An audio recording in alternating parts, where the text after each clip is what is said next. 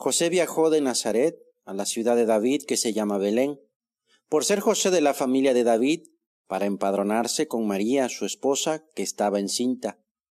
Estando allí, se cumplieron los días de su parto, y dio a luz a su hijo primogénito, y lo envolvió en pañales, y le acostó en un pesebre, por no haber sitio para ellos en la ciudad. Dios hecho hombre, nace en un establo, un lugar para animales, porque no habían encontrado un lugar en Belén. Por supuesto que ese no era el, plan que José tenía para cuando naciera su hijo. Seguramente en Nazaret tendrían todo lo necesario para que naciera el niño Jesús. Con tanto cariño estaba preparando.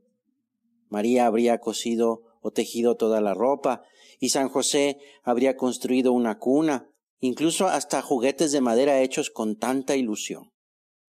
Pero los planes de Dios eran otros las incomodidades de un viaje para cumplir con una orden de la autoridad civil, sobre todo para su esposa embarazada. Pero más grande es el dolor del pobre de San José cuando nadie les abre las puertas de su casa en Belén, sabiendo de la necesidad de una pobre mujer que está a punto de dar a luz. Nadie se compadece de su situación. Su madre le recostó en un pesebre por no haber sitio para ellos en la ciudad. Ojalá Jesús encuentre en nuestros corazones lugar donde nacer. Que no se repita aquel detalle que tanto dolió al bueno de San José. Vino a los suyos, pero los suyos no le recibieron. Señor, que sepamos abrir las puertas de nuestro corazón de par en par para poder recibirte, porque has venido para amarnos, para salvarnos, para enseñarnos el sentido verdadero de nuestra vida. Vamos a decirle tuyo al Señor, ven Señor, ven Jesús mío, ven a mi corazón y al corazón de mis familiares, de mis hermanos, de todos los enfermos, de todas las personas que están solas. Ven al corazón de todos los cristianos. Y Jesús viene. Le hemos pedido que venga y Él nos responde, aquí estoy. Se nos presenta dócil, humilde, lleno de caridad, lleno de comprensión y decidido a sufrir todo por cada uno de nosotros. Por nuestra parte, para que de verdad nazca Jesús, necesitamos humildad. Una humildad como la de San José, que se deja guiar por el Señor, pero también sabe aprovechar lo que tiene, aunque sea poco, para actuar. Dice el Papa Francisco que José fue el instrumento por el cual Dios comenzó nuestra salvación.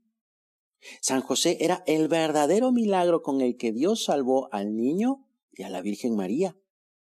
El cielo intervino confiando en la valentía creadora de este hombre, que cuando llegó a Belén y no encontró un lugar donde María pudiera dar a luz, se instaló en un establo y lo arregló, seguramente con todo su cariño, hasta convertirlo en un lugar muy amable, lo más acogedor posible para el Hijo de Dios que venía al mundo.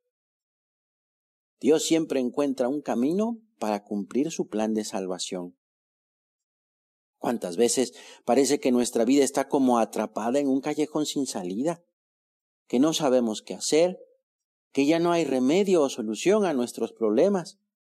Pero San José nos enseña que Dios siempre logra salvar lo que es importante, con la condición de que tengamos la misma valentía creativa de aquel carpintero de Nazaret, que sabía transformar un problema en una oportunidad, anteponiendo siempre la confianza en la providencia de Dios. Si a veces parece que Dios no nos ayuda, no significa que no nos haya abandonado, sino que confía en nosotros, confía en ti y en mí, en lo que podemos planear, inventar, encontrar. José fue ese instrumento fiel y por eso fue testigo de la adoración de los pastores que habían sido avisados por unos ángeles que el Mesías, el mismísimo Salvador, acababa de nacer. Por eso los pastores fueron rápidamente y encontraron a María y a José y al recién nacido acostado en el pesebre. Al verlo, contaron lo que habían oído decir sobre este niño, y todos los que los escuchaban quedaron admirados de lo que decían los pastores. Por supuesto, el primero en admirarse de alegría sería el bueno de José, que fue el primero junto con María en adorar al recién nacido.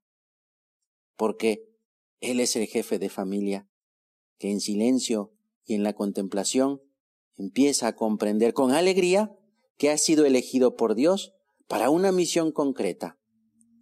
Así nos habla Dios en Jesús, en esa contemplación. Y al escuchar su voz, crece la alegría y la paz de saber que tiene un plan para mí.